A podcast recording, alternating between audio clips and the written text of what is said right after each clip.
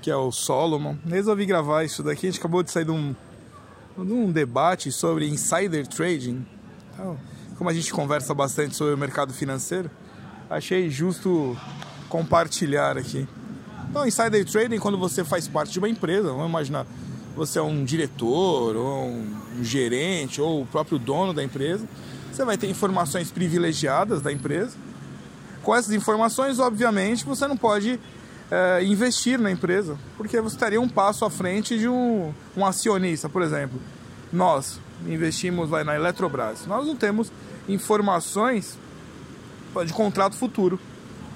A gente só tem informações dos contratos presentes da empresa nos relatórios dela.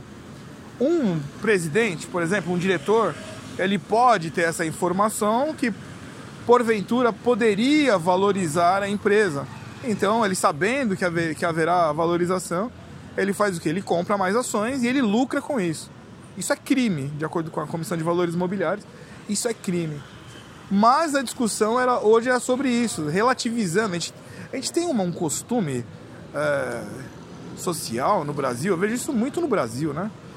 É, de relativizar o crime. Né? Você ouve gente falar, ah, às vezes, sobre maconha. Maconha é crime.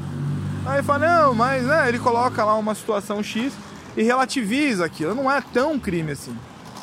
É claro que você vai ter aberturas para discutir o, o, grau do crime, mas é crime. O insider trading ele é crime, de fato. Porque é uma informação que eu e você não tem e ele vai ter. Então, uh, a discussão era sobre isso, a relati relativização desse crime no, no artigo penal, no Código Civil ele é considerado o estelionato 171. Então é um crime. Você pode ser preso? Pode, não vai em cana. É, não vai preso. Mas você fica detido, paga multa, fica né, com o nome sujo. E a discussão era essa. Resolvi compartilhar isso. Nós temos que acabar com essa relativização com relação a tudo, porque senão a sociedade fica, fica capenga, né? Fica ali. Uns acham que pode cometer, outros acham que não pode e fica nessa briga. Tem que haver ali de fato uma notificação. É crime? É crime, então se fizer, paga a penalidade, né? Foi, resolvi compartilhar isso com vocês. Boa tarde todo mundo. Hoje ainda mais tarde vai ter. É... Eu tô gravando o podcast que eu não gravei no sábado, tava corrido.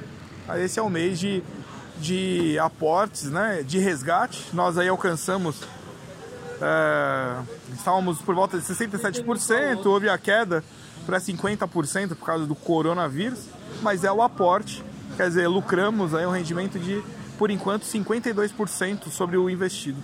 Então, é bom, é bom. Né? Então, até daqui a pouco, gente.